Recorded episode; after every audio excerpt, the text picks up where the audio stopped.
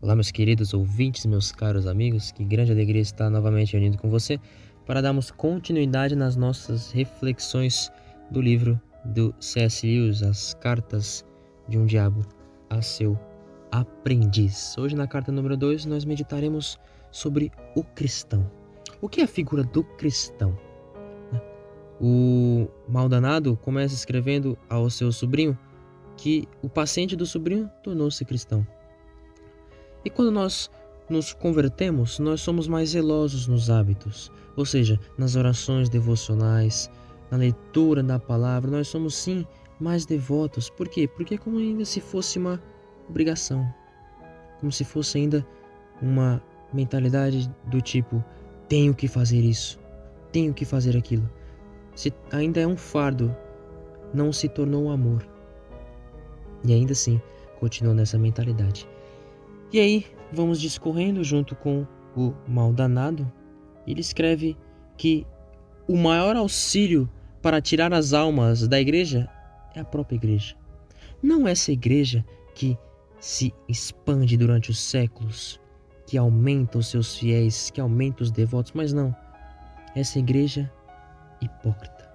Muitas pessoas dizem que não vão à igreja por causa das pessoas hipócritas que nela habitam mas não consegue olhar para o próprio coração, para a podridão de si mesmos e perceber que elas são hipócritas.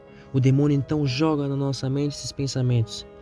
Mas se essa pessoa, esse meu vizinho, como diz Screwtape aqui, o mal danado, se o meu vizinho que é viciado naquilo está vindo aqui e eu, que sou o que sou, considero cristão, o que seria então essa religião?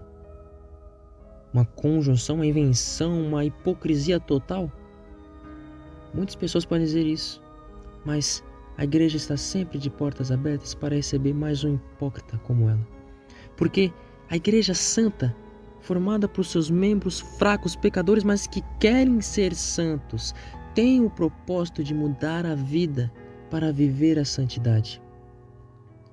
É isso que nos compete fazermos a diferença dentro da igreja, porque o demônio hoje utiliza da própria igreja para retirar as almas convertidas e colocá-las no território do inimigo. Então, Deus, quando converte essa alma, quando chama ela, a chama de livre e de filhos, mas coloca essa liberdade em prática, de verdade, não como demônio que o torna como escravos, mas deixa com que nós façamos as coisas por nós e nos leva ao deserto, nos leva à escolha eterna. E aí ocorre a oportunidade do inimigo. Mas também mora o perigo do inimigo neste deserto. Porque se esta alma vence o deserto, se essa alma vence o deserto com a fundação lógica, racional da sua fé, ela passa com esse sucesso. E aí ela se torna inabalável, porque antes era a emoção, antes era a palavra, a homilia que tocava, mas agora é todo o contexto da liturgia, todas as orações, todo o sentido orante da vida cristã. E quando a alma supera esse deserto, Deus a chama e coloca uma armadura de Deus, a armadura do cristão, como São Paulo atesta aos Efésios. E essa alma se torna muito menos dependente da emoção e muito mais difíceis de tentar, muito mais livres da tentação, muito mais livres do mal. E é isso que temos que ter em mente.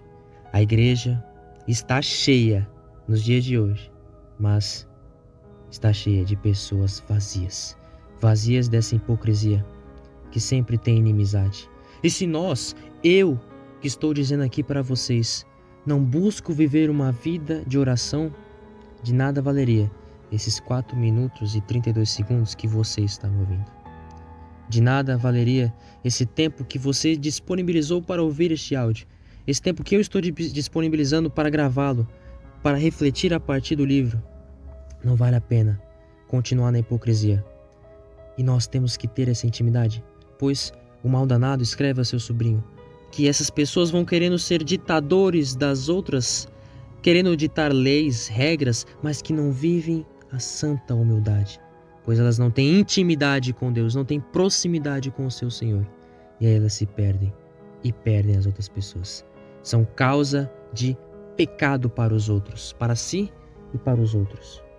Mas esse estado de espírito, esse estado da hipocrisia deve sumir de nós, como some de nós a tentação após esse deserto vencido pelas graças de Deus. Venha, a igreja está sempre em acolhida para receber mais um hipócrita que quer ser santo. Fuja desse pensamento diabólico, fuja da falsa igreja e seja a igreja dentro do seu coração. Seja santo, busque a santidade dentro da igreja, busque a iluminação de Deus, porque nós estamos cansados de ver velas apagadas querendo se achar. Seja aceso, seja lindo, ilumine, brilhe. Deixe que esse fulgor ilumine a sua vida. Vença o deserto, vença o demônio, vença a hipocrisia. Segure na mão do irmão do banco e corra a boa corrida. Lute o bom combate. E fique alegre em saber que você está trilhando um caminho para a felicidade eterna. Deus abençoe você.